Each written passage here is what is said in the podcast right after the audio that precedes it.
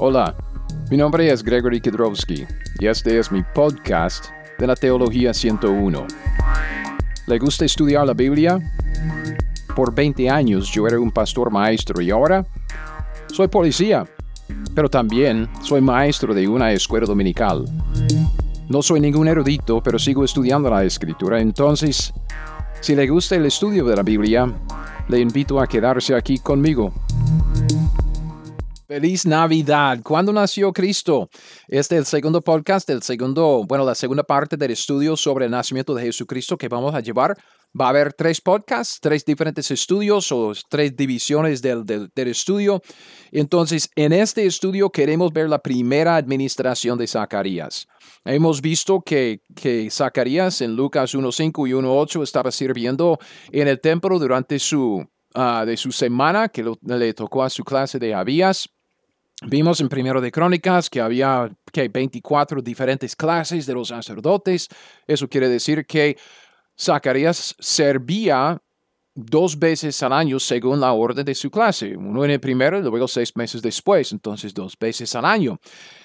En este estudio queremos ver qué implica todo esto de, de, la primera administración de Zacarías. Si, si él estaba sirviendo durante la primera semana que le tocó como sacerdote de la clase de Abías, cuándo es que él estaba sirviendo y cuándo es que su esposa, uh, Elizabeth, quedó embarazada. Okay, y yo voy a decirlo otra vez, que hay un esquema, que hay un esquema que acompaña este punto en nuestro estudio. Este punto y el siguiente es, es como la carne de lo que estamos viendo. En el primer podcast colocamos un fundamento de contexto, de, de trasfondo y las cosas que necesitaban como de, de, orientación. Ahora estamos metiéndonos en los detalles. Hay un, hay un esquema. El esquema lleva el mismo título que este punto. La primera administración de Zacarías. ¿ok? Es un esquema de la primera administración. ¿ok? Le va a ayudar mucho si lo revise uh, con, con todo lo que vamos a ver acá. O sea, Usted puede escuchar este podcast, lo que yo estoy uh, enseñando, y seguir cada paso de este estudio en el esquema mucho más fácil uh, lo visual de un esquema que, que, que tratar de entender uh, una explicación palabra por palabra. Si usted junta lo que yo estoy diciendo y lo que usted tiene por escrito en el esquema, lo visual del esquema, usted va a ver que es, es hay ciertos detalles, se confunde un poco, pero también es algo que se puede seguir, ¿ok? Entonces, ¿qué es lo que sabemos? ¿Qué es lo que sabemos? Es un repaso rapidito para prepararnos a meternos en los detalles de este, esta parte de nuestro estudio.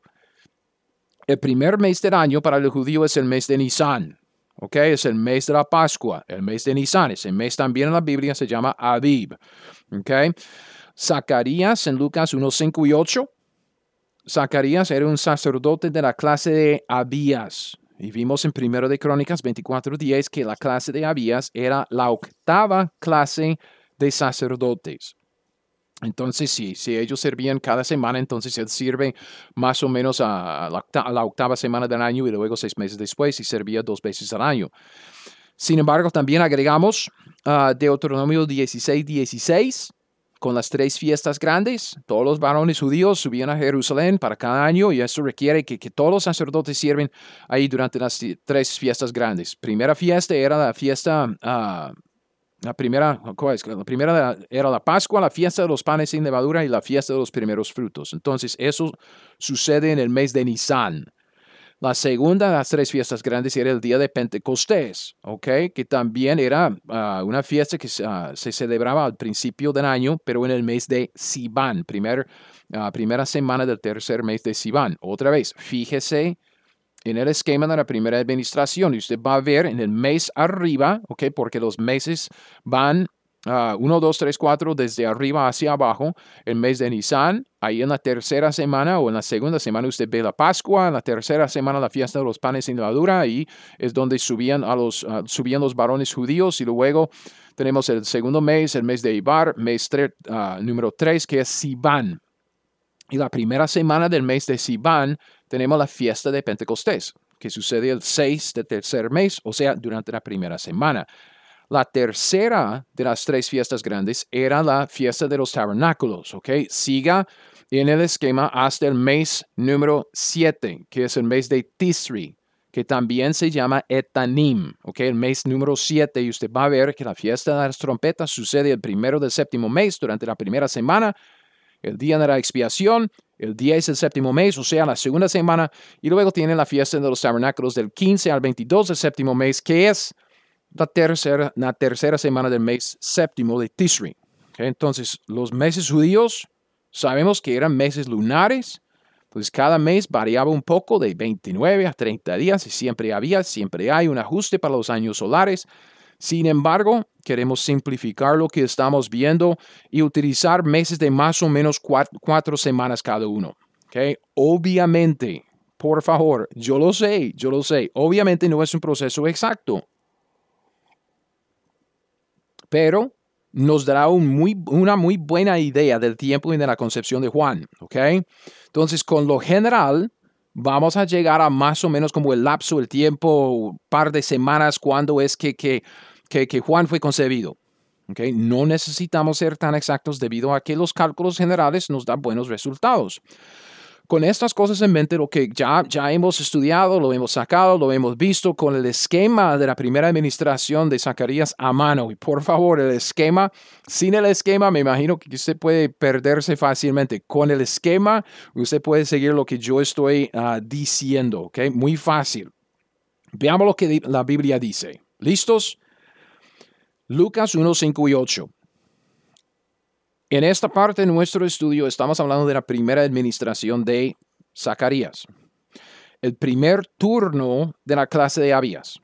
¿Ok? El primer turno era la segunda semana del mes tercero, el mes de Sivan. ¿Ok? La semana que le, tocó a Zacarías primero durante el año era la segunda semana del tercer mes, el mes de Sivan, que es la, décima semana del año. ¿Ok? Recuerden, al principio ah, dijimos esto, ok, si él está como un sacerdote en la octava ah, clase, entonces cada clase sirve una semana, solo tenemos que contar ocho semanas y la octava semana le tocaba a él.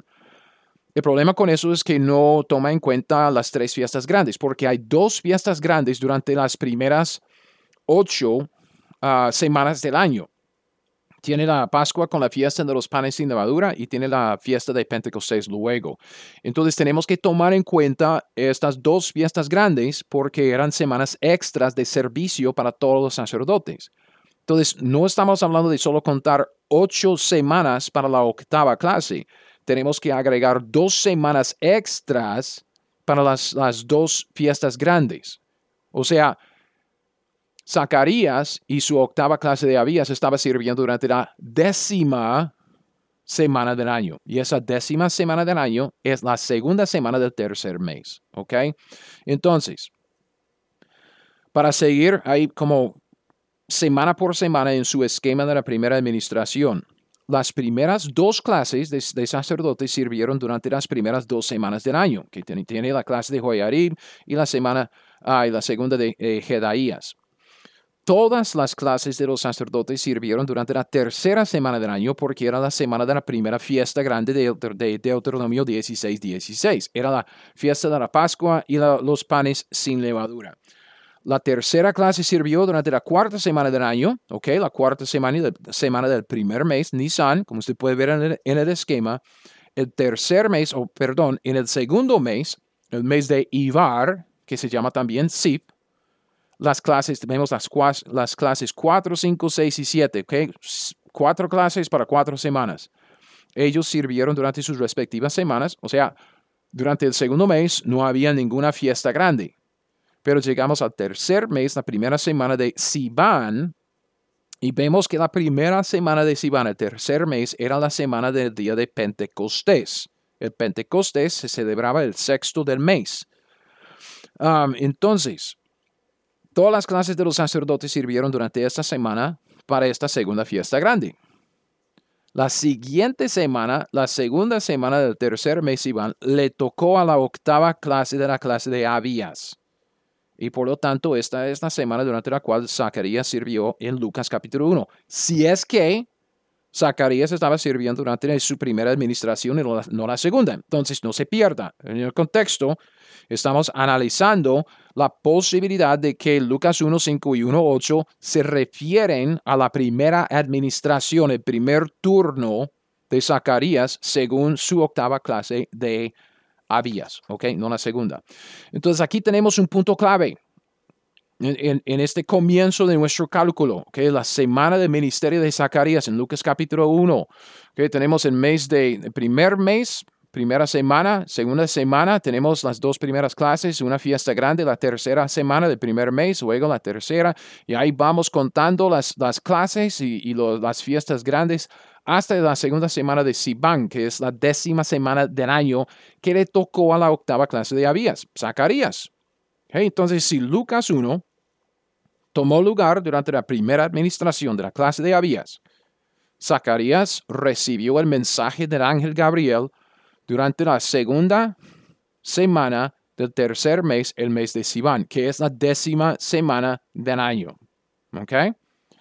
Desde aquí podemos determinar la semana de la concepción de Juan Bautista.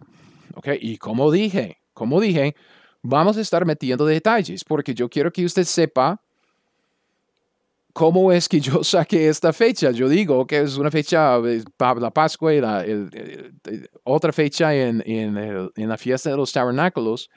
Yo quisiera que usted sepa que hay varios detalles que podemos analizar en este estudio, ¿ok? No estamos simplemente agarrando una fecha que nos parece y tirándolo allá encima de la mesa para decir ahí y no más.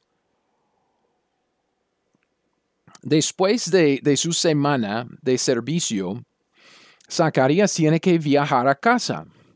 Okay, porque esto le toca la siguiente semana, ¿ok? Entonces, si él está sirviendo durante la segunda semana de Sivan, es el mes tercero, fíjese en el esquema. La siguiente semana, o sea, la tercera semana de Sivan, era una semana de viajar para Zacarías. ¿Y por qué digo toda una semana para viajar a casa? Porque Zacarías él se quedó en Jerusalén durante el día de reposo después de su semana de servicio. Recuerde que ellos servían de, día de reposo a día de reposo. Además, los judíos no podían caminar largas distancias durante el día de reposo. Entonces, Zacarías se quedó en Jerusalén el sábado, el primer sábado de la, de la siguiente semana. Okay? Entonces, ya tenemos un día dentro de la tercera semana. La, octava semana servía durante la semana, la segunda semana de Sivan. La siguiente semana después de su, servicio, Zacarías tiene que viajar a casa. No puede viajar el primer día porque el primer día es el, es el sábado, es el día del reposo y él no puede viajar. Listo, se queda en Jerusalén un día. Además, además, la Biblia dice que Zacarías y Elizabeth, su esposa, ellos vivían en una ciudad en las montañas de Judá. Lucas 1, 39 y 40. Dice, en aquellos días levantándose María, fue de prisa, fíjese, a la montaña, a una ciudad de Judá, y entró en casa de Zacarías y saludó a Elizabeth. Entonces, con este, este pasaje sabemos que Zacarías y Elizabeth vivían en una ciudad en las montañas de Judá. Usted dice, pues, ok, ¿por qué debemos analizar eso? ¿Qué, es, qué, tipo de información nos da? Si usted se fija en, en Josué, el libro de Josué en el Antiguo Testamento, capítulo 21, en Josué 21 vemos que Israel apartó 48 ciudades y sus ejidos para los levitas y los sacerdotes.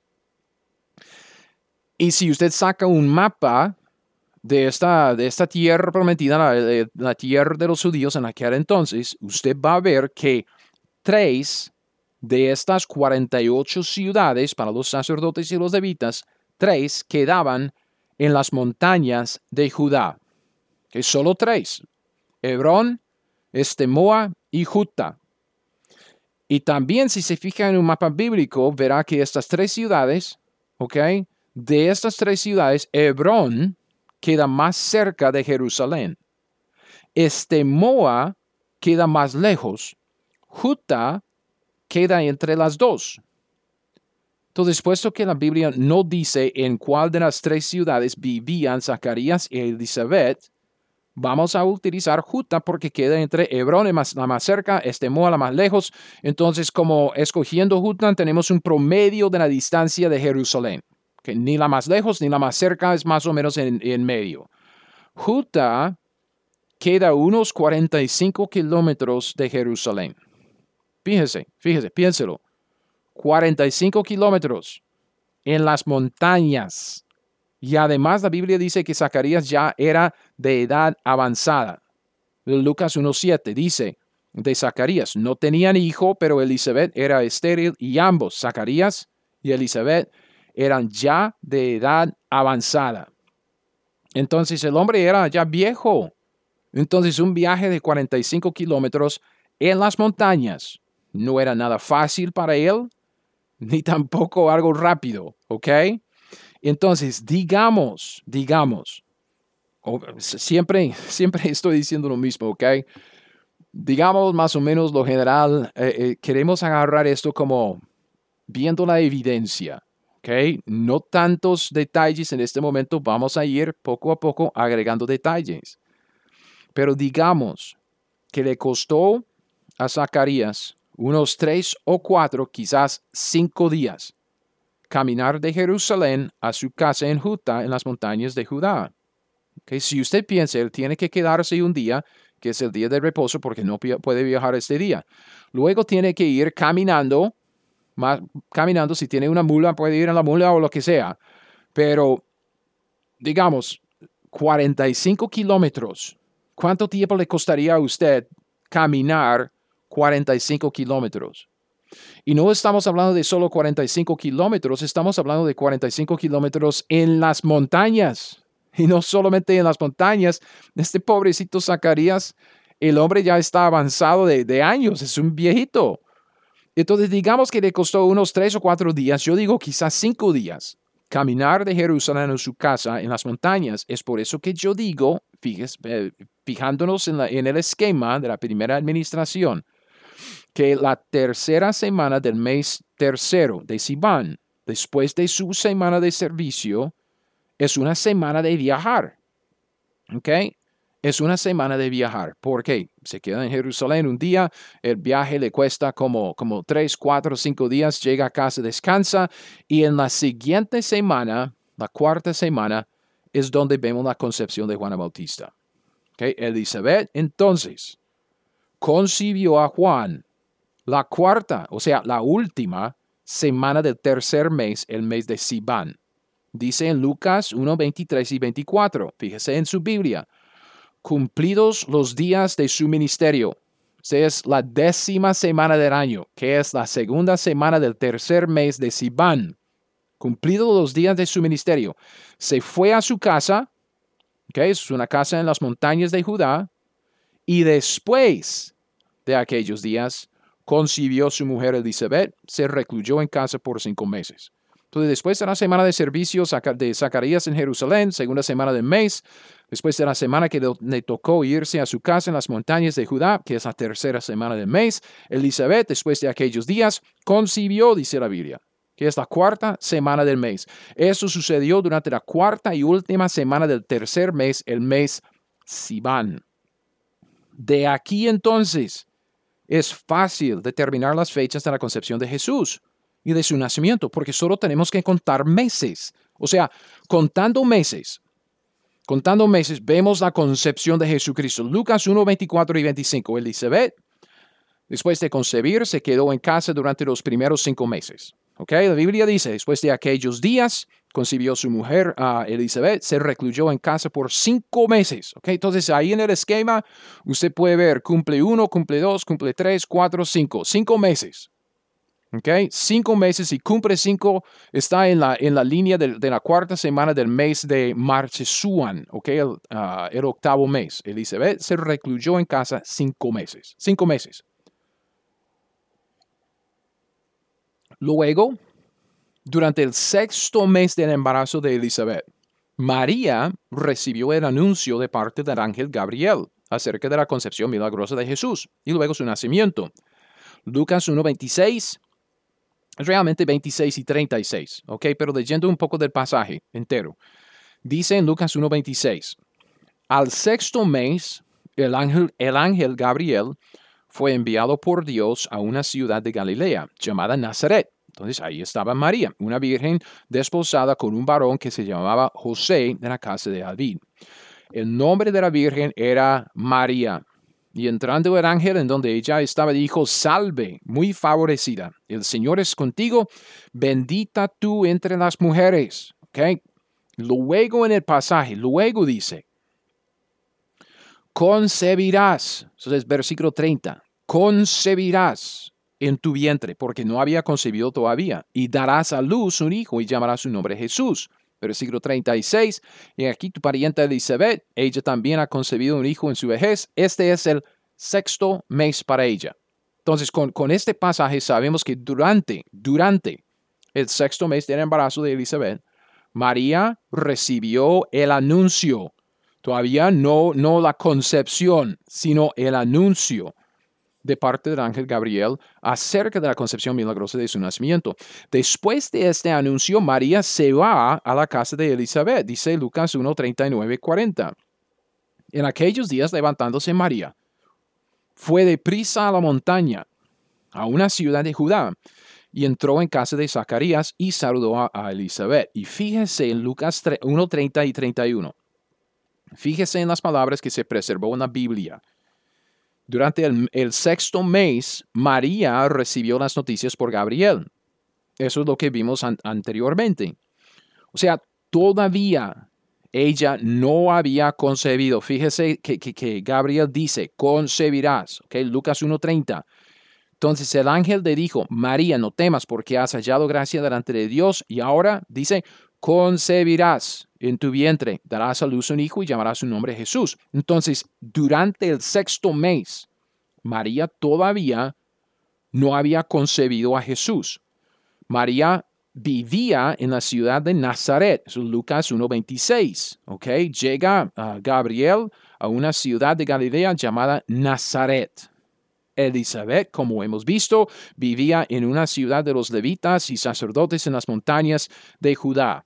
Eso es Lucas 1, 39 y 40. Escogimos la ciudad de Judá porque es la que queda entre la más lejos, este Moe, la más cerca de Hebrón, a, medir, a medir desde Jerusalén. Judá queda unos 160 kilómetros, o sea, 100 millas, más o menos, de Nazaret.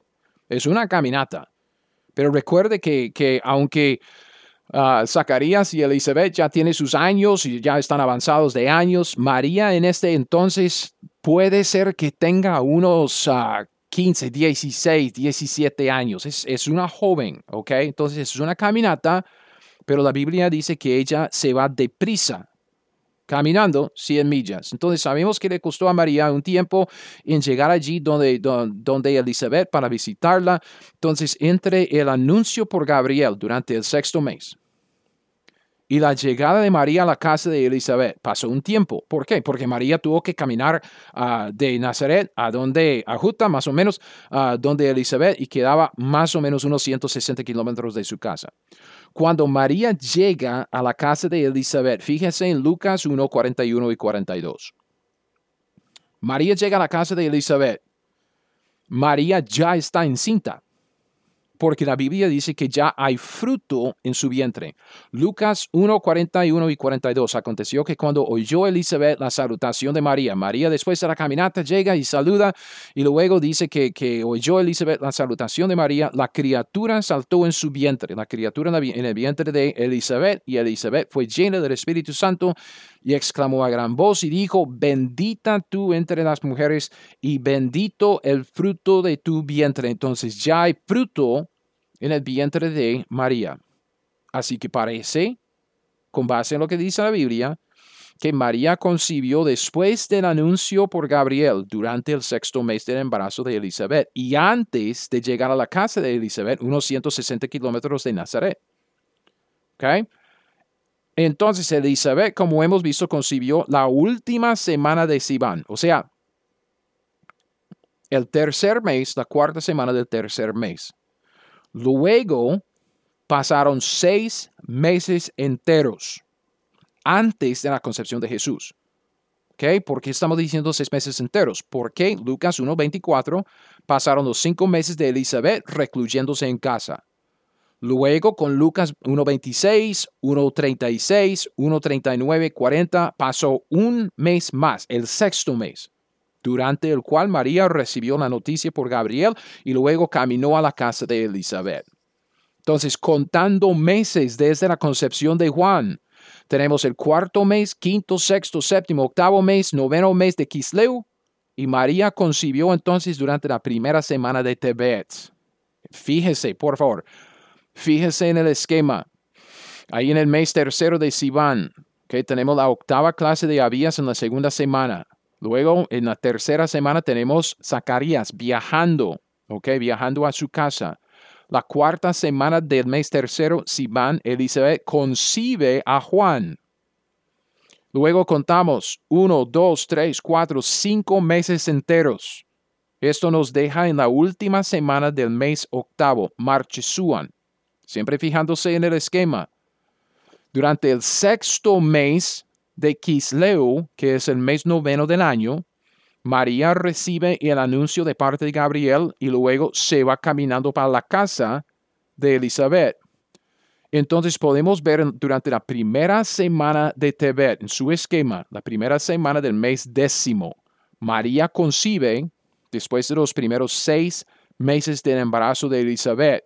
Ahí en la última columna dice concibe.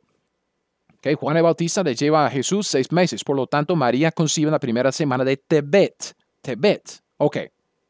Ahora sí, estamos llegando a algo buenísimo, ¿ok? Buenísimo, porque todo esto, yo sé que ya nos duele el cerebro, pero, pero espere, porque ahora sí estamos empezando a ver cierta evidencia teológica.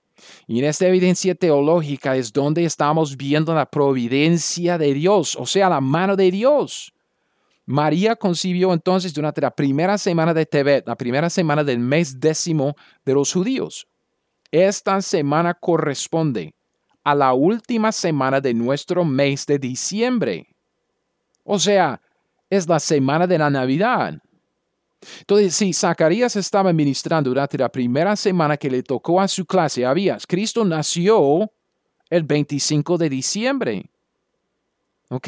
O sea, no nació el 25 de diciembre, sino que fue concebido el 25 de diciembre. Y obviamente en este lugar de nuestro estudio estamos suponiendo la fecha. Solo digamos, nació durante la última semana de diciembre.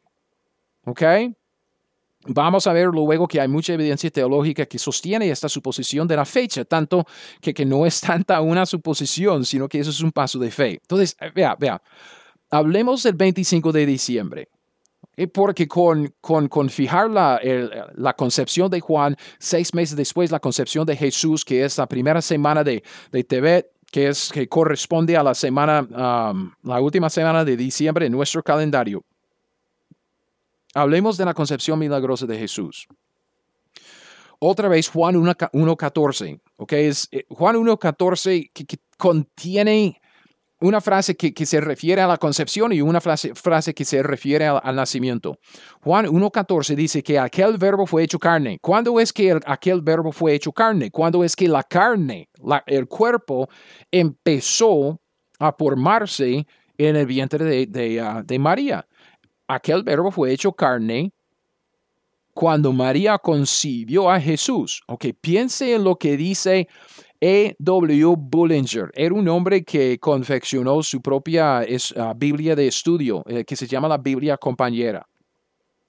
Él dice en una nota acerca de este asunto, Bullinger, parece que sin lugar a dudas, que el día asignado al nacimiento del Señor, a saber, el 25 de diciembre, fue el día en que fue engendrado por el Espíritu Santo, el primero de Tebet o el 25 de diciembre. Y el mismo hombre, Bullinger, en esa Biblia compañera, su Biblia de estudio, agrega la siguiente suposición acerca de la celebración que se hace el 25 de diciembre. Bullinger dice, y se aclara la verdadera razón por la cual el 25 de diciembre se relaciona con nuestro Señor y fue apartado por la Iglesia Apostólica para conmemorar el estupendo acontecimiento de la concepción del Señor y no como se nos ha llevado a suponer durante tanto tiempo la conmemoración de una fiesta pagana. O sea, ¿Quién no ha oído esto de que ah, el 25 de septiembre no es, la, no es la Navidad del Señor, Cristo no nació en 25 de diciembre, es un paganismo que llegó al cristianismo por medio de la Iglesia Católica porque es la Saturnalia o es, es ah, como el nacimiento del hijo de, de, Isis? O, ¿Quién no ha oído esos mitos, esas, ah, eh, como ese paganismo? Y obvio, y vamos a, vamos a hablar de eso luego, obvio, eso existe, eso es, es la realidad. Sin embargo, no quita lo que estamos viendo en este, e, en este estudio.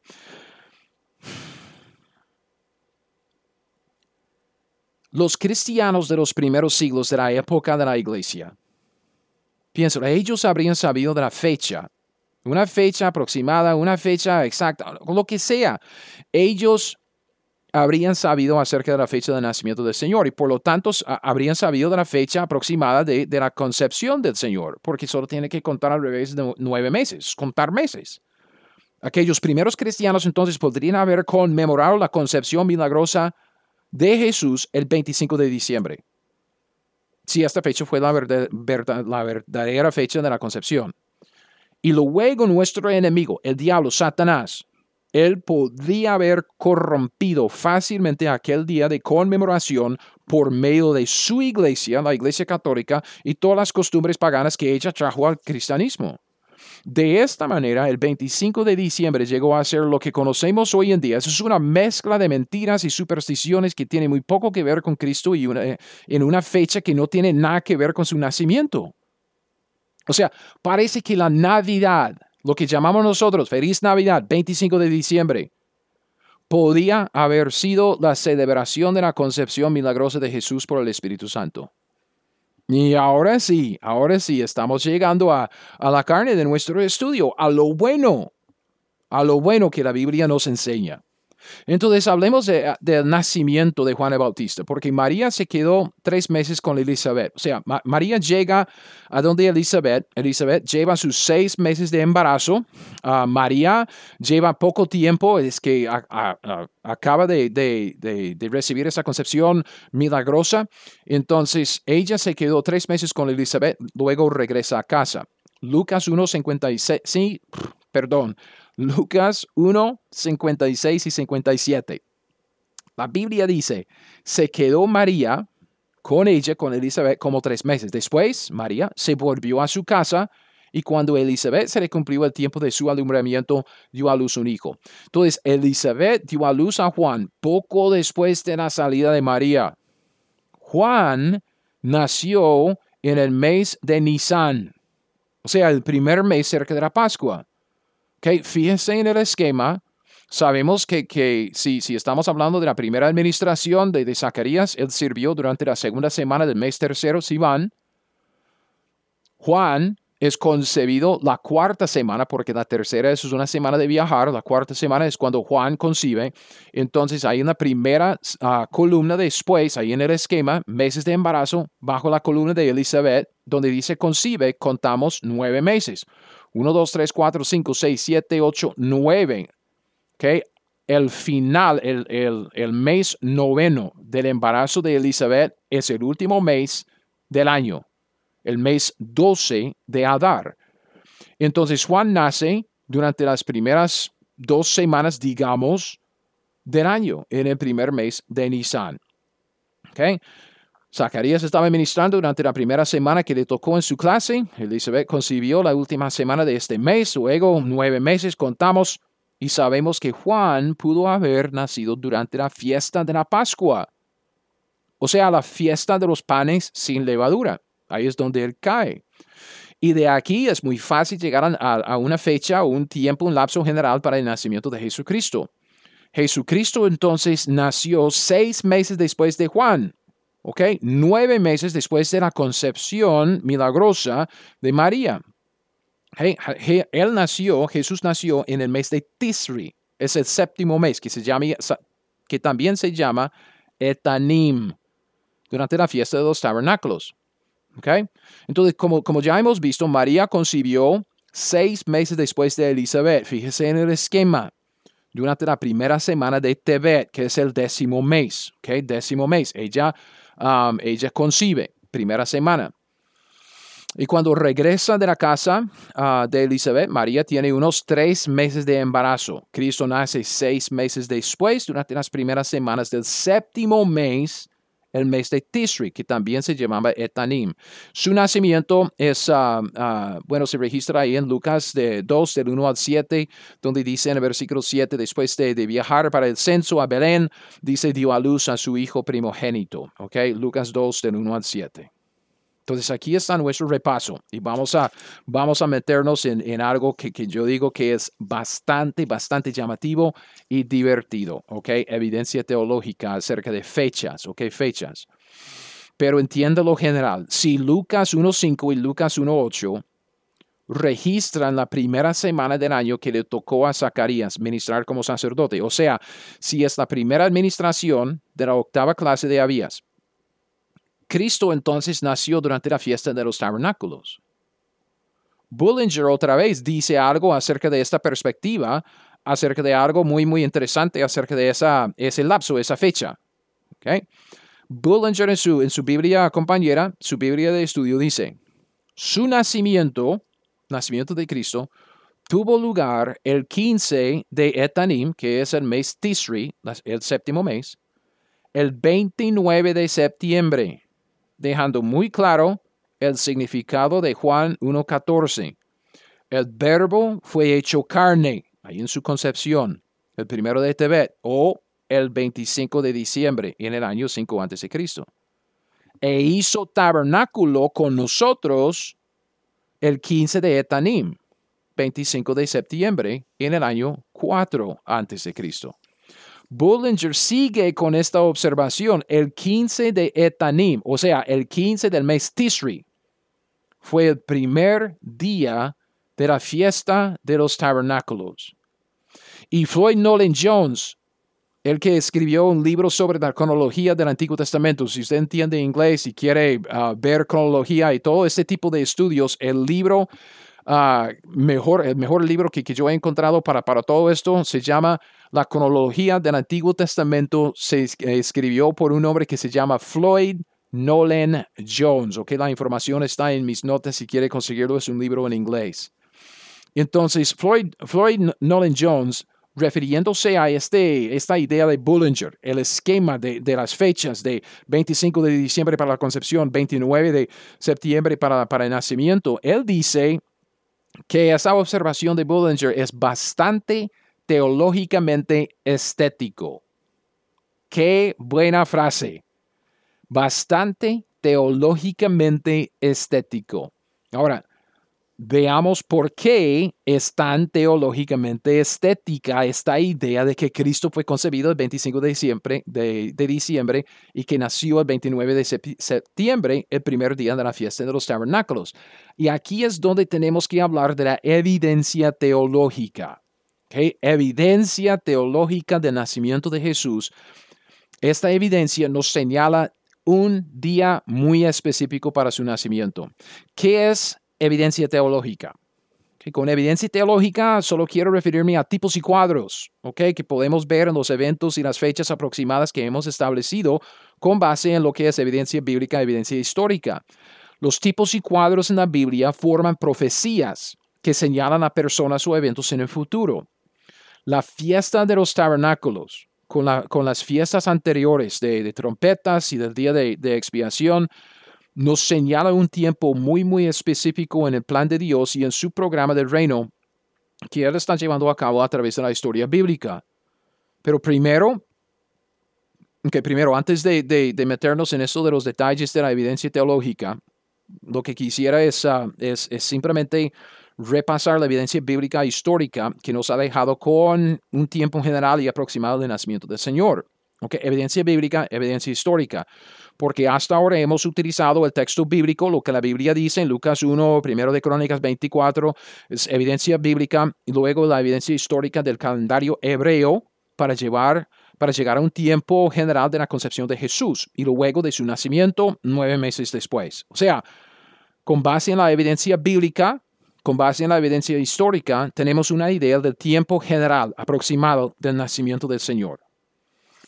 En Lucas 1.5 y 1.8, si Zacarías estaba sirviendo durante la primera semana que le tocó a su clase sacerdotal durante el año, podemos decir con mucha probabilidad que Juan Bautista fue concebido la cuarta y última semana del tercer mes de Sivan. Desde esta semana entonces solo contamos seis meses y vemos que Cristo fue concebido por el Espíritu Santo alrededor de la primera semana del décimo mes de Tebet. Según los calendarios gentiles, esta primera semana de Tebet corresponde a la última semana de nuestro mes de diciembre. Contamos nueve meses de la concepción de Jesús. Llegamos a su nacimiento alrededor de la tercera semana de Tisri, que es el séptimo mes, que se llama también Etanim, que es la semana de la fiesta de los tabernáculos. Esta fiesta empezaba el 15 de Tisri, o sea, el 15 del séptimo mes, el 15 de Tisri de aquel año, muy probablemente que era el año 4 antes de Cristo, correspondió al 29 de septiembre en el calendario nuestro. Así que, con el texto bíblico, o sea, lo que la Biblia dice, la evidencia bíblica, con base en la historia, la evidencia histórica, podemos llegar a un tiempo aproximado de nacimiento y cuando agregamos la evidencia teológica, podemos señalar una fecha muy interesante, como dice Bullinger o como dice Jones acerca de Bullinger, muy teológicamente estética el 15 de Tisri, el 29 de septiembre. Entonces, analizando esto de la evidencia teológica, quisiera primero llamarle la atención a la importancia de los eventos que estamos estudiando. Entonces, piense, piense en el plan y el programa de Dios de los eventos que estamos estudiando. El nacimiento de Jesús. El nacimiento de Jesús. ¿Qué tan importante es? Yo digo que es un evento único en toda la eternidad, un evento que nunca había sucedido antes y nunca sucederá después, que Dios se hizo carne, que Dios nació de una virgen, que Dios se hizo hombre para vivir entre nosotros y luego llevar nuestro pecado en la cruz. Por lo tanto, el nacimiento de Jesús no solo no solo dividió nuestra historia porque contamos tiempo antes de Cristo, después de Cristo, ¿verdad? pero también dividió la eternidad, porque esto nunca jamás había sucedido y nunca sucederá después. Debido a esto, debido a, la importancia de lo que estamos estudiando, debemos evaluarlo desde una perspectiva de fe. ¿Qué quiero decir con una perspectiva de fe? piense en lo que, lo que tenemos en la Biblia. En primer lugar, en Salmo 12, del 5 al 7, Dios prometió que preservaría tanto a su pueblo Israel como sus palabras. Ok, dice las palabras de Jehová, no la palabra como el mensaje general, no dice las palabras, las individuales, las palabras individuales de Jehová. Y dice que Dios, tanto a, su pueblo como a sus palabras, que los guardarás de esta generación los preservarás para siempre. Dios va a preservar tanto a Israel, Israel nunca deja de ser su pueblo y Dios preservará para siempre sus palabras. Y es por eso que vemos en varios lugares en la Biblia, como dice en Proverbios 30, versículo 5, que toda palabra de Dios, cada una es limpia, limpia. Y además, las palabras que tenemos en la escritura, las, las palabras individuales que son limpias, escogidas por Dios, son las que Dios escogió entre miles de millones que podría haber registrado en la Biblia. Al final del Evangelio según San Juan, Juan 21, 25, la Biblia dice, hay también otras muchas cosas que hizo Jesús, las cuales si se escribieran una por una, pienso que ni aún en el mundo cabrían los libros que se habrían de escribir. Amén. Esto quiere decir que las palabras que tenemos en la Biblia son las que Dios escogió específicamente para nosotros. De todas las palabras que Él podría haber escrito para llenar todo el mundo, Él escogió las palabras que tenemos en la Biblia de Génesis a Apocalipsis. Son palabras específicas. Y es por eso que vemos que Pablo dice en 2 de Timoteo 3, del 15 al 17, que cada palabra de la escritura es inspirada, que Dios preservó cada palabra para enseñarnos algo. Entonces, hermano, piénselo. cuando vemos el nacimiento del Salvador del mundo, cuando vemos el nacimiento, o sea, Dios en la carne, cuando vemos un evento tan importante en la historia del hombre, en la historia bíblica, en toda la eternidad, un evento tan importante caer cerca de una fiesta tan importante, una fiesta tan profética como la de los tabernáculos, debemos prestar mucha atención y preguntarnos si hay algo aquí que Dios quiere enseñarnos. Ok, entonces hablemos de la evidencia teológica, empezando con Juan 1.14. Juan 1.14 se refiere directamente a lo que estamos estudiando. Juan 1.14, aquel verbo fue hecho carne, la concepción habitó entre nosotros cuando nació. Okay, ya vimos que Bollinger se refiere a ese versículo en su Biblia de estudio. Dice que la primera frase, aquel verbo fue hecho carne, se refiere a la concepción de Jesús. Y luego la segunda frase, habitó entre nosotros, se refiere a su nacimiento. Ahora, el doctor Peter Rockman, pastor, fundador de una iglesia, ah, ya está muerto, pues uh, ya ah, murió a los que 94 años, creo que tenía, escribió yo no sé cuántos libros. este hombre también escribe en su comentario sobre el libro de Lucas. ¿ok? Lucas, ahí en la página 16 de su comentario, él dice esto acerca de, del evento de, eh, que estamos analizando y también se refiere a, que creo, creo que se refiere a Lucas capítulo 1, versículo 5 o 8. Y él dice,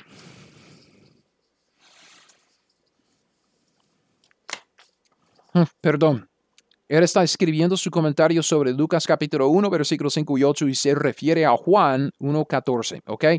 Dice, ese es un versículo sobre la encarnación de Jesucristo. Esa es la palabra viva, o sea, el verbo que toma un cuerpo de carne. ¿Sabes cómo llama Simón Pedro el cuerpo? Lo llama un tabernáculo, segundo de Pedro 1, 13 y 14. También lo llama así el apóstol Pablo. ¿Ves esa palabra habitó allí en Juan 1.14? Dice Rockman. Esa palabra es una traducción de la palabra griega escanosen, que significa tabernáculo. Jesucristo no nació durante la Pascua, nació durante la fiesta de los tabernáculos. Piensen que Rockman dice con claridad que Cristo no, no nació durante la Pascua, ok, Pascua. Vamos a ver luego que esta es la segunda posibilidad de una fecha para el nacimiento de Jesús durante la Pascua. Si, si es que Zacarías estaba ejerciendo su ministerio durante la segunda semana del año que le tocó a su clase, Cristo habría nacido durante el tiempo de la Pascua. Ahora veremos, veremos más, más detalles sobre esto luego bajo el punto que, que, que es la segunda administración de Zacarías. Ok, listo. Ahora estamos analizando los hechos con base en la suposición que Zacarías en Lucas capítulo 1 estaba ejerciendo su primera semana del año. Lo que queremos ver en las citas de Bollinger, en la cita, en la cita de Rockman, ahora es que hay, hay evidencia en la teología de esta posible fecha de nacimiento del Señor que debemos tomar en cuenta. Es evidencia teológica. O sea, con base en la teología, de Juan 1.14, en la fiesta de los tabernáculos, Rockman llega a esta misma conclusión, la misma conclusión que Bullinger. Él dice, entonces, el curso de Abías en Lucas 1.5 implicaría que Juan el Bautista nació durante la Pascua, con Jesucristo naciendo seis meses después durante la fiesta de los tabernáculos. Y Rockman dice, fue la concepción de Jesucristo que tuvo lugar en el 25 de diciembre, no su nacimiento. Ahora, Juan 1.14 en el español dice que el verbo, el Señor Jesucristo, Dios en la carne, el verbo, habitó entre nosotros. Vamos a fijarnos en esta palabra habitó, habitar porque esta palabra habitó es un verbo, obvio, es una traducción de la palabra griega esquenosen. Y esa palabra corresponde al número 4637 de la concordancia de Strong. Si usted tiene una concordancia de Strong, busque el número 4637 ah, y va a ver esa palabra esquenosen, que se traduce habitar, habitó. Y esta palabra griega es un verbo que viene de un sustantivo. El sustantivo se traduce tabernáculo. O sea, el verbo es que nocen quiere decir habitar o tabernacular. Si podemos hacer un verbo de la palabra tabernáculo, sería tabernacularse. ¿Ok? Suena raro, pero esa es como la idea. Entonces se traduce habitar, morar temporalmente en el sentido de habitar en una tienda. Una tienda como el tabernáculo del Antiguo Testamento. Entonces, hay cinco veces en la Biblia que esta palabra se traduce. Número 46, 37. 46, 37. Es que no sé. Como vimos la primera vez, Juan 1.14 se traduce habitó. El Hijo de Dios llegó a habitar entre nosotros, llegó a tabernaculó entre nosotros, habitó entre nosotros. En Apocalipsis 7:15 se traduce extenderá su tabernáculo. Y se refiere a Dios, el que está sentado sobre el trono, extendiendo su tabernáculo sobre los santos, o sea, habitando con ellos. Luego, en Apocalipsis 12, 12, en Apocalipsis 13, 6 y luego en el 21, 3 se traduce con la palabra morar. Morar, ¿ok? Morar. Entonces, el, hay otra palabra, verbo. Es un verbo, es que no sen, es que no sen. Esa, esa, es la palabra que acabamos de, de, de, ver en sus traducciones, es que no sen 46, 37. Este verbo viene del sustantivo esquenos, que es la palabra 4636 de strong, ¿ok? El verbo es 4637, el sustantivo es 4636. Este sustantivo solo aparece dos veces en la Biblia y ambas veces se traduce tabernáculo. Y esa palabra tabernáculo se refiere al cuerpo humano. En 2 de Corintios capítulo 5, versículo 1 y 4. Pablo usa esa, esa palabra, el sustantivo eskenos, Okay, la palabra que en forma del verbo se traduce habitar o habitó en Juan 1.14, que Cristo tabernaculó entre nosotros, hizo su tabernáculo entre nosotros. Pablo dice en 2 de Corintios 5.1, porque sabemos que si nuestra morada terrestre, este tabernáculo se deshiciere, tenemos de Dios un edificio, una casa no hecha de manos eternas en, los cielos. Entonces Pablo dice, nuestra morada terrestre, nuestro cuerpo humano, el cuerpo de, de carne, hueso. Y dice, este tabernáculo. En el versículo 4 usa la misma palabra de la misma manera. Pablo dice, porque asimismo los que estamos en este tabernáculo, este cuerpo, gemimos con angustia porque no quisiéramos ser desnudados, sino revestidos para que lo mortal de este tabernáculo sea absorbido por la vida. Un nuevo tabernáculo, un cuerpo glorificado. Otra vez, volviendo a Rockman y lo que él dijo, porque en la primera cita de su comentario sobre Lucas, él mencionó una referencia en 2 de Pedro 1, 13, 14. Es otra palabra, ¿ok? Es otra palabra griega, se traduce de una manera diferente. Además de la referencia en 1 de Corintios 5, Rockman menciona 2 de Pedro 1, 13 y 14, y él dijo que Pedro también llama el cuerpo humano un tabernáculo. Y así es en la versión King James en inglés, así es también en la versión antigua de la Reina Valera de 1909. Ok, fíjese en la, en la antigua. La versión Reina Valera de 1909 dice, porque Pedro está hablando, 2 de Pedro 1, 13 y 14, 2 de Pedro 1, 13 y 14 porque tengo por justo, en tanto que estoy en este tabernáculo, de incitaros con amonestación, sabiendo que brevemente tengo que dejar mi tabernáculo, como nuestro Señor Jesucristo me ha declarado. En la Reina Valera 1960, ese mismo pasaje dice, pues tengo por justo, en tanto que estoy en este cuerpo, el despertaros con amonestación, sabiendo que en breve debe abandonar el cuerpo como nuestro Señor Jesucristo me ha declarado. Entonces, esta palabra tabernáculo o cuerpo es una traducción de la palabra griega eskenoma, que es 46, 38, y aparece una vez más en la Biblia en Hechos 7, 46, y se refiere a un tabernáculo, el tabernáculo, digamos, de los judíos ahí en el Antiguo Testamento. Todo esto para decir el cuerpo humano es un tabernáculo para el alma. Entonces, eh, la misma palabra griega que se refiere al tabernáculo, la tienda de los israelitas, se puede referir a la tienda pasajera y portátil que se extiende sobre nuestras almas. O sea, Nuestros cuerpos son tabernáculos del alma. Estas tres palabras griegas nos muestran lo mismo. Y cuando Cristo nació en forma de hombre en su cuerpo humano, Él hizo su tabernáculo entre nosotros. Su cuerpo como el de nosotros, según 1 de Corintios capítulo 5 del 1 al 4, según 2 de Pedro 1 de 13 y 14.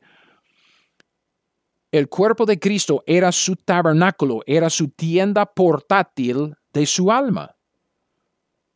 Por eso las palabras de Dios que nos enseñan la teología, o sea, el conocimiento de Dios, esas palabras nos señalan algo muy específico en cuanto al nacimiento de Jesucristo. No pierda esto.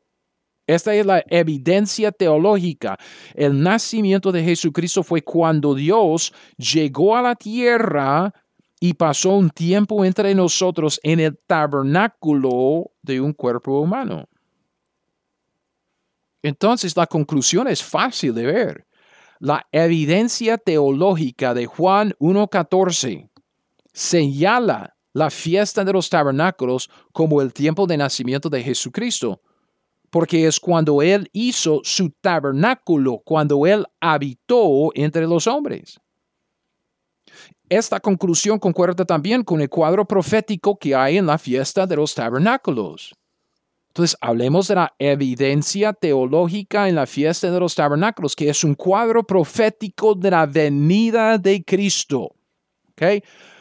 La fiesta de los tabernáculos es un cuadro profético de la segunda venida de Cristo, cuando Él viene para establecer su reino mesiánico sobre la tierra, el reino que llamamos nosotros el milenio, que el pasaje de, de plena mención es Apocalipsis capítulo 20.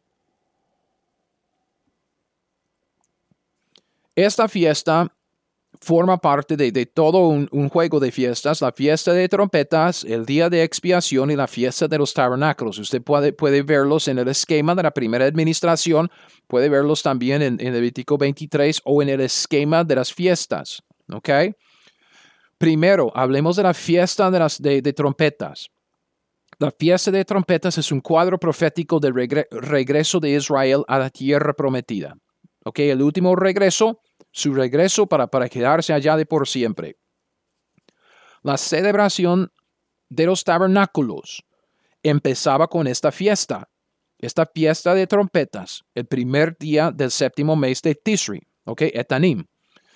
Esta celebración es un cuadro profético de la última reunión de la nación de Israel en la tierra prometida al final de la tribulación en cumplimiento del pacto palestino de Deuteronomio capítulo 30. Mateo 24, del 29 al 31, es un pasaje que, que nos muestra este cuadro. En este pasaje, Mateo 24, del 29 al 31, los fieles de la nación de Israel, ellos serán reunidos en la tierra prometida y serán llamados por un son, un sonido de trompeta. Okay, Mateo 24, 29.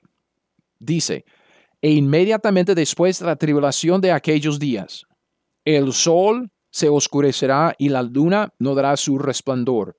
Las estrellas caerán del cielo y las potencias de los cielos serán conmovidas. Entonces aparecerá la señal del Hijo del Hombre en el cielo. Entonces lamentarán todas las tribus de la tierra y verán al Hijo del Hombre viniendo sobre las nubes del cielo con poder y gran gloria. Es la segunda venida de Cristo.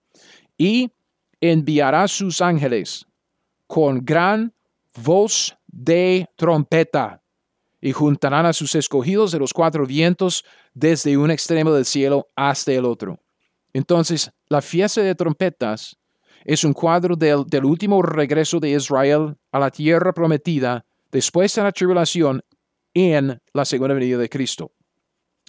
Luego sigue el día de la expiación, que es un cuadro profético del día de la salvación de Israel en la segunda venida de Cristo. Levítico 23, después de esta fiesta de trompeta, seguía el día de la expiación, que queda en el día 10 del séptimo mes de Tisri. ¿Ok? Levítico 16 nos da más ah, detalles sobre esta fiesta es un cuadro profético de la última expiación, ok, el borrar los pecados de Israel en la segunda venida del Señor. Pedro se refiere a este evento cuando está predicando el Evangelio del Reino en Hechos capítulo 3. Hechos 3, del 19 al 21, la Biblia dice, así que arrepentíos y convertíos. Está hablando a Israel para que sean borrados vuestros pecados, la gran expiación, para que vengan de la presencia del Señor tiempos de refrigerio, y Él envíe a Jesucristo que os fue antes anunciado. El día de la segunda venida de Cristo es el día de la salvación de Israel, es el día cuando Dios les quitará sus pecados. Será el último día de expiación para Israel. Romanos 11, 26 y 27. Romanos 11, 26 y 27 dice, luego todo Israel será salvo, como está escrito, vendrá de Sión el libertador, que es la venida del libertador, la venida de Cristo, que apartará de Jacob la impiedad. Y este será mi pacto con ellos cuando yo quite sus pecados. El día de la expiación en el Antiguo Testamento es un cuadro profético del último día de expiación y la salvación de Israel en la segunda venida de Cristo. Luego sigue la fiesta de los tabernáculos. Levítico 23, del 33 en adelante, es un cuadro profético del milenio. La fiesta de los tabernáculos seguía el día de la expiación. Era una fiesta que duraba una semana de un día de reposo al siguiente, o sea, del 15 al 22 del séptimo mes de Tisri. Los israelitas que se reunían en Jerusalén convocados al son de las trompetas. Después de celebrar la, expiación de sus pecados, pasaban siete días de celebración en la fiesta de los tabernáculos. Ellos habitaban en tabernáculos, o sea, tiendas, cabinas, habitaciones temporales ahí en Jerusalén por siete días, los siete días de la fiesta. Se regocijaban durante, durante cada día de la fiesta. Era una fiesta de gozo, regocijo y celebración. Esta fiesta es un cuadro profético del tiempo futuro eh, que se llama el milenio, un tiempo de gozo cuando el Mesías estará sobre la tierra, empezando con su segunda venida. Él reinando por mil años sobre las naciones desde el trono de David en Jerusalén en cumplimiento del pacto davídico. Entonces, durante este reino mesiánico del milenio, todas las naciones de la tierra celebrarán la fiesta de los tabernáculos en Jerusalén cada año, o sea, por mil años después de la segunda venida de Cristo, por mil años. Cada nación, la nación de, los israelitas y cada nación de los gentiles, todo el mundo va a celebrar la fiesta de los tabernáculos de año en año como una conmemoración del regreso del Mesías, cuando Él hizo su tabernáculo entre los hombres en la segunda venida. Eso, eso se ve fácilmente en Zacarías 14, de 16 al 21, que dice, todos los que sobrevivieren de las naciones que vinieron contra Jerusalén subirán de año en año para adorar al Rey, a Jehová de los ejércitos y a celebrar la fiesta de los tabernáculos. La fiesta de los tabernáculos es sumamente importante en el calendario profético de Dios y en su plan y programa del reino. La fiesta de los tabernáculos, con la fiesta de trompetas y luego el día de la expiación, señalan específicamente el día cuando Cristo viene para establecer su reino sobre la tierra en cumplimiento de las promesas de los pactos, como el pacto de David en 2 de Samuel capítulo 7. Así que, con todo esto en mente, no es tan grande el paso de fe que tenemos que seguir para ver un cumplimiento en parte de estas mismas profecías en las fiestas durante la primera venida de Cristo, porque en Lucas 1, del 30 a 33, cuando Gabriel está anunciando la concepción milagrosa a María, él dice, entonces la Biblia dice, entonces el ángel le dijo, María, no temas, porque has hallado gracia delante de Dios y ahora concebirás en tu vientre, darás a luz un hijo, llamarás su nombre Jesús. Este será grande y será llamado Hijo del Altísimo. Fíjese, y el Señor Dios le dará el trono de David, su padre, y reinará sobre la casa de Jacob para siempre, y su reino no tendrá fin. Entonces, en cuanto a la evidencia teológica, las profecías del Antiguo Testamento indican con claridad que Cristo vendrá la segunda vez para establecer su reino en la tierra durante la fiesta de los tabernáculos. Por lo tanto, es teológicamente estético que su primera venida, su nacimiento, cuando Dios habitó, se hizo su tabernáculo, su cuerpo entre nosotros, es teológicamente estético que su primera venida sucede en el mismo tiempo. Entonces voy a referirme otra vez a Bullinger. Bullinger en su Biblia compañera. Él nos da los detalles de lo que queremos ver acá. Bullinger dice, la palabra tabernáculo aquí en Juan 1.14 recibe un significado hermoso del conocimiento de que el Señor de la Gloria llegó a estar en la condición de hombre y por lo tanto ocupaba un tabernáculo de carne humana. Sigue diciendo Bollinger. Y a su vez, esto destaca con un significado igualmente hermoso que nuestro Señor nació el primer día de la gran fiesta judía de los tabernáculos, a saber, el 15 de Tisri, que corresponde al 29 de septiembre del año 4 a.C., cálculo moderno. La circuncisión de nuestro Señor tuvo lugar, por tanto, en el octavo día, el último día de la fiesta, la fiesta de los tabernáculos. Entonces, ya con una idea de la evidencia bíblica, lo que analizamos de los pasajes en Lucas capítulo 1, primero de Crónicas 24, con una idea de la, evidencia histórica, ahí analizando los, el calendario de los judíos y también citas de, de gente como Josefo, y también con una idea de la evidencia teológica vemos una cosa más en cuanto a estas dos fechas, de la concepción de Jesús, 25 de diciembre, su nacimiento el 29 de septiembre. Algo muy interesante, muy interesante. Y puede ser que esto forme parte de nuestra evidencia histórica, si quiere llamarlo así. Hablemos de fiestas modernas en la iglesia. fiestas, perdón, fiestas modernas. Ahí vamos ahí vamos concluyendo, llegamos a una conclusión. Entonces, yo, yo voy a durar unos 10 o 15 minutos más, si quieres seguir. Fiestas modernas. Son dos fiestas, dos fechas que tenemos y quisiera, quisiera hablar de dos fiestas, ¿ok? Vamos a ver fiestas específicas, una que tiene que ver con la concepción de Cristo, otra que tiene que ver con su nacimiento. Fiestas modernas, no fiestas de los judíos.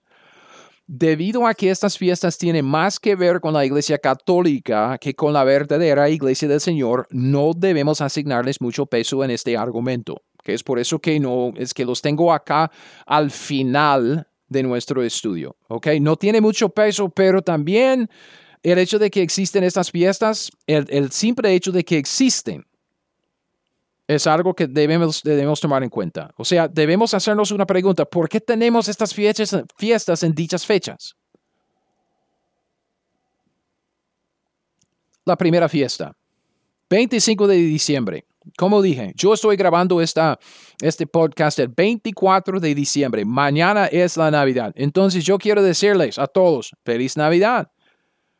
El 25 de diciembre, según lo que hemos, hemos visto, es realmente una celebración de la concepción de Cristo, no de su nacimiento. Todo el mundo reconoce la celebración de Cristo el 25 de diciembre y llamamos este, esta fiesta la Navidad.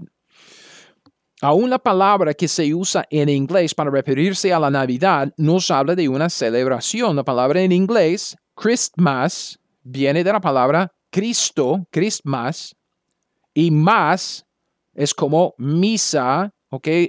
El sentido original de la misa era celebración. Entonces, Christmas es un término que quiere decir una celebración de Cristo. ¿Ok? Otra vez voy a sacar la cita de Bullinger y su observación acerca del 25 de diciembre, porque lo que dice es muy perspicaz. Dice, y se aclara la verdadera razón por la cual el 25 de diciembre está asociado con nuestro Señor y fue apartado por la Iglesia Apostólica para conmemorar el estupendo evento del Verbo hecho carne, su concepción, no como nos ha llevado a suponer durante tanto tiempo la conmemoración de una fiesta pagana. El 25 de diciembre, de diciembre es el día de la concepción de Cristo Jesús, no el día de su nacimiento, y no tanto una conmemoración de fiestas paganas. Puede ser que los cristianos de los primeros siglos de la época de la iglesia sabían que Cristo fue hecho carne. Juan 1.14, fue hecho carne en la concepción milagrosa de María el 25 de diciembre.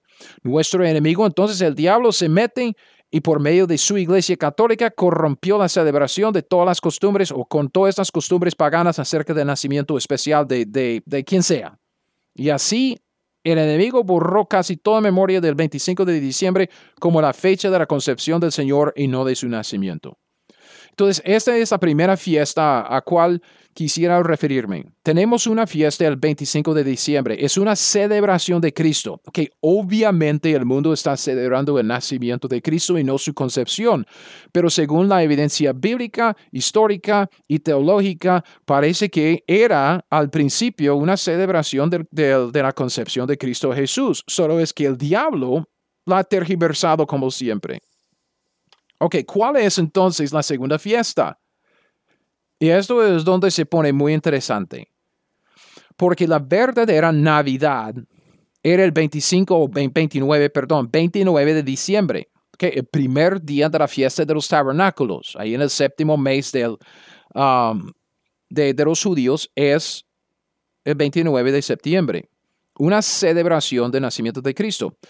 Hay otra fiesta de la iglesia es menos conocida que la de la Navidad, pero digo que es bastante interesante a la luz, de lo que hemos visto del nacimiento de Jesús.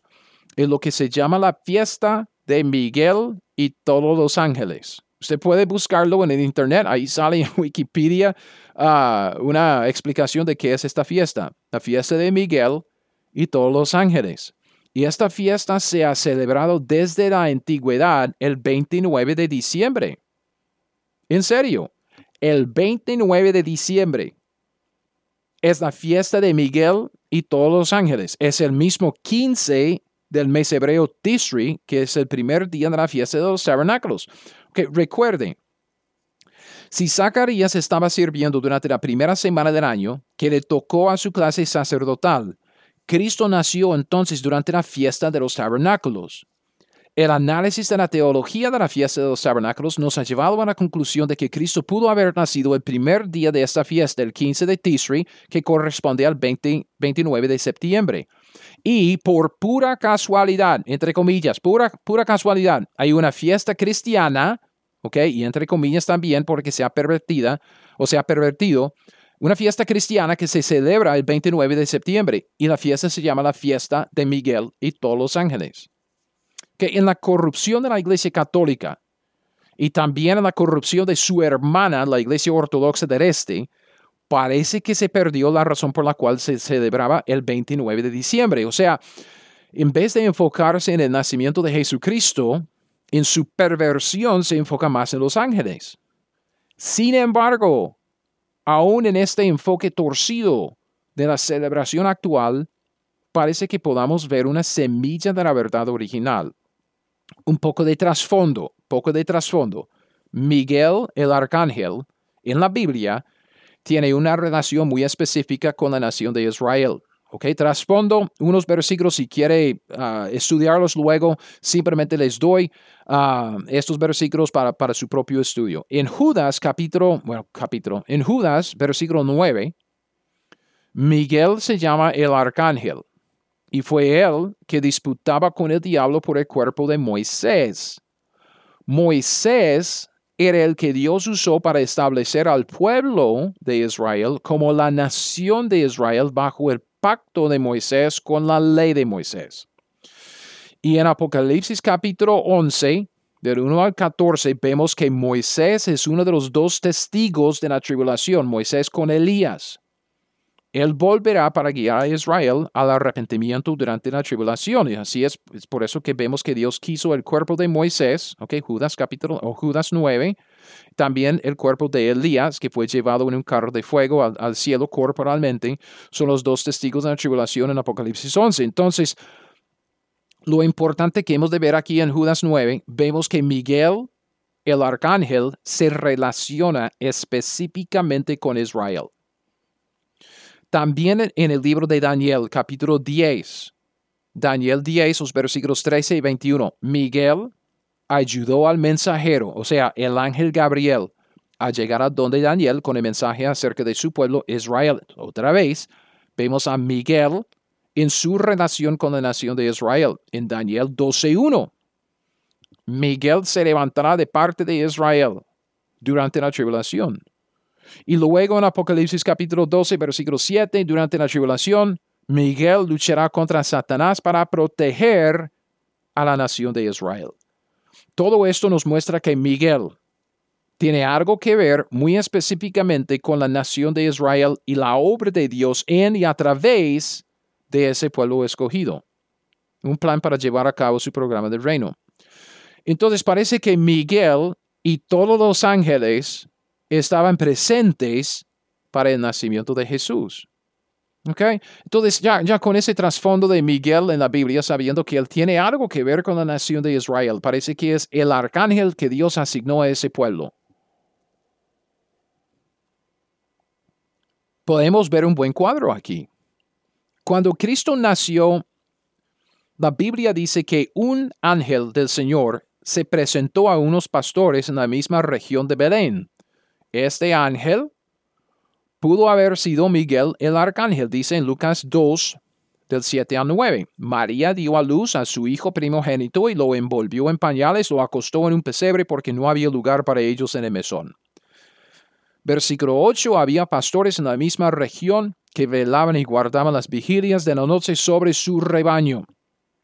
Y aquí se les presentó un ángel del Señor, y la gloria del Señor los rodeó de resplandor y tuvieron gran temor.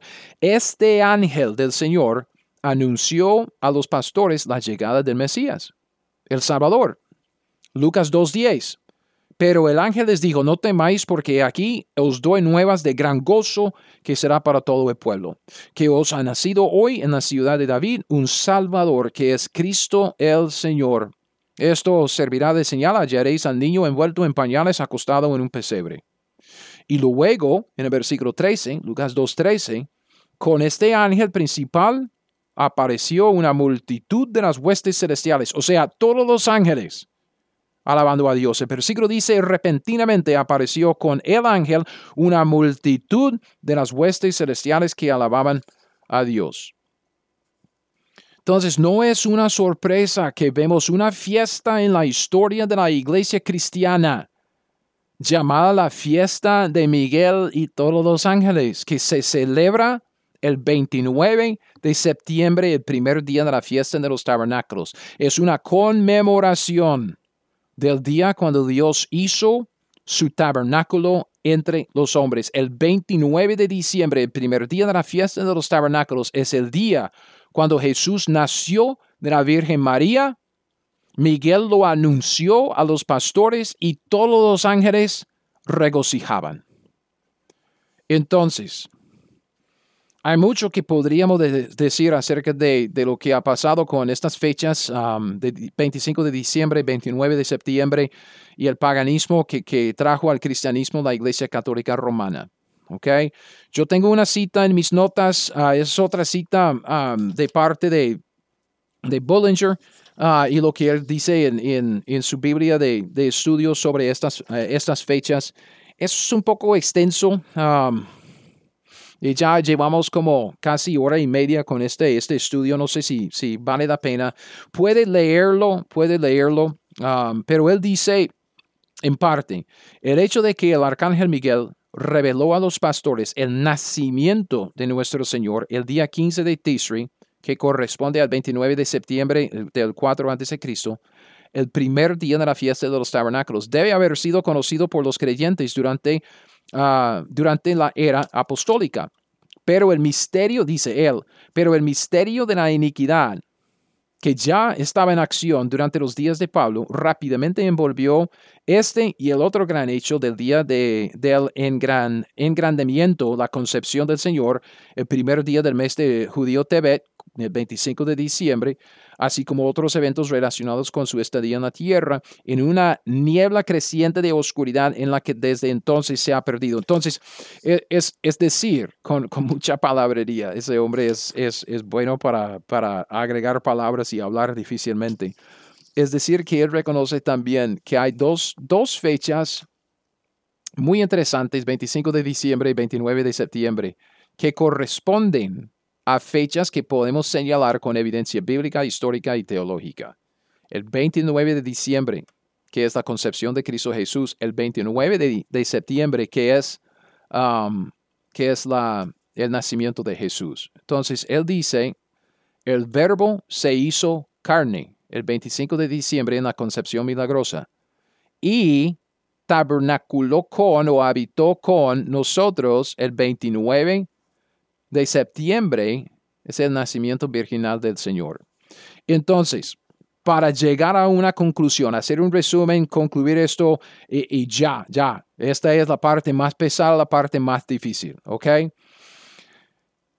Sabemos, por lo que la Biblia dice en Lucas 1, 5 y 1, 8, sabemos que Zacarías, el padre de Juan el Bautista, era un sacerdote de la clase de Abías y estaba sirviendo en Lucas 1 en Jerusalén según el orden de su clase. O sea, le tocó la semana, era su turno conforme a su, a su clase.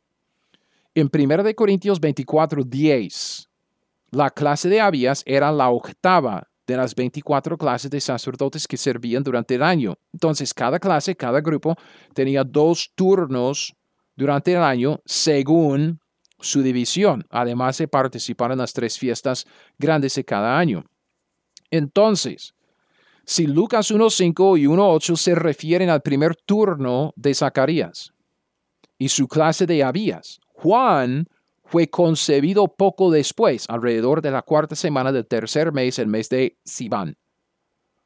Seis meses después de la concepción de Juan, lo que vimos en Lucas 1, 26, 36, 39 al 42. Seis meses después de la concepción, concepción de Juan, María concibe por el Espíritu Santo durante la primera semana del décimo mes, el de Tebet.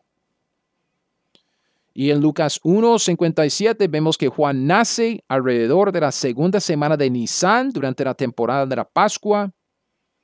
Cristo nace seis meses después, durante la fiesta de los tabernáculos, la tercera semana del séptimo mes, el mes de Tisri, y esta cronología concuerda con dos fiestas de la iglesia.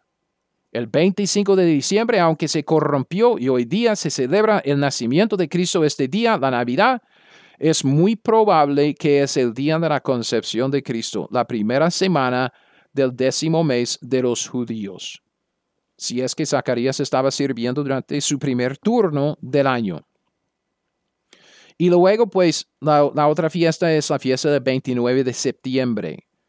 Y aunque se corrompió y hoy día es una celebración católica y poca bíblica, la fiesta de Miguel y todos los ángeles señala el día del nacimiento del Señor, el primer día de la fiesta de los tabernáculos, cuando un ángel del Señor, Miguel el arcángel, creo yo, anuncia el, el nacimiento de Jesús y luego una multitud de ángeles aparece y alaba al Señor por lo que acaba de hacer. Dios acaba de hacer su tabernáculo, su cuerpo entre los hombres. Entonces Juan 1.14 contiene dos cláusulas que se refieren a estos dos días. Dice en eh, primer lugar, aquel verbo fue hecho carne. Y el verbo eterno fue hecho carne el 25 de diciembre, cuando María concibió del Espíritu Santo.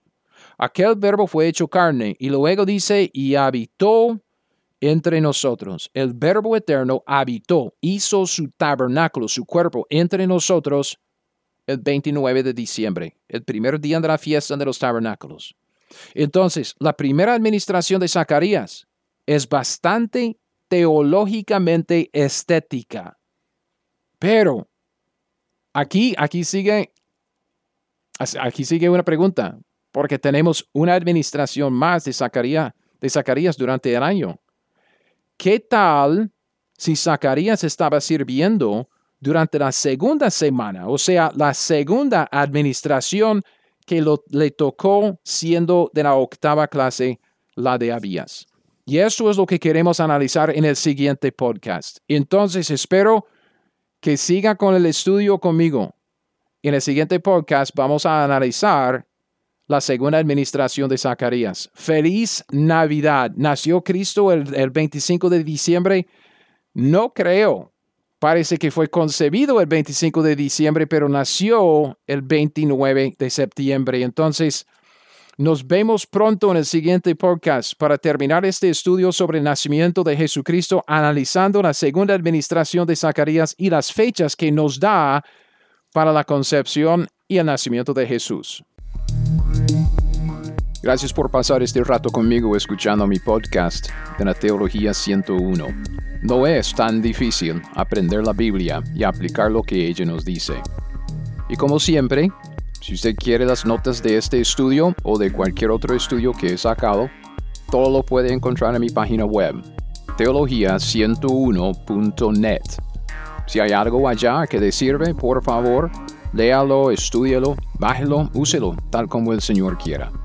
Además, si usted quiere estudiar la Biblia conmigo personalmente y si vive acá en los Estados Unidos, en el área de Kansas City, le invito a visitar mi escuela dominical hay información de mi iglesia, el nombre de ella, la dirección, el horario, en mi página web también.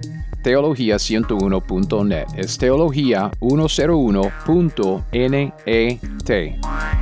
Bueno, hasta el siguiente podcast. Siga fiel, aprenda la Biblia y haga lo que ella le dice.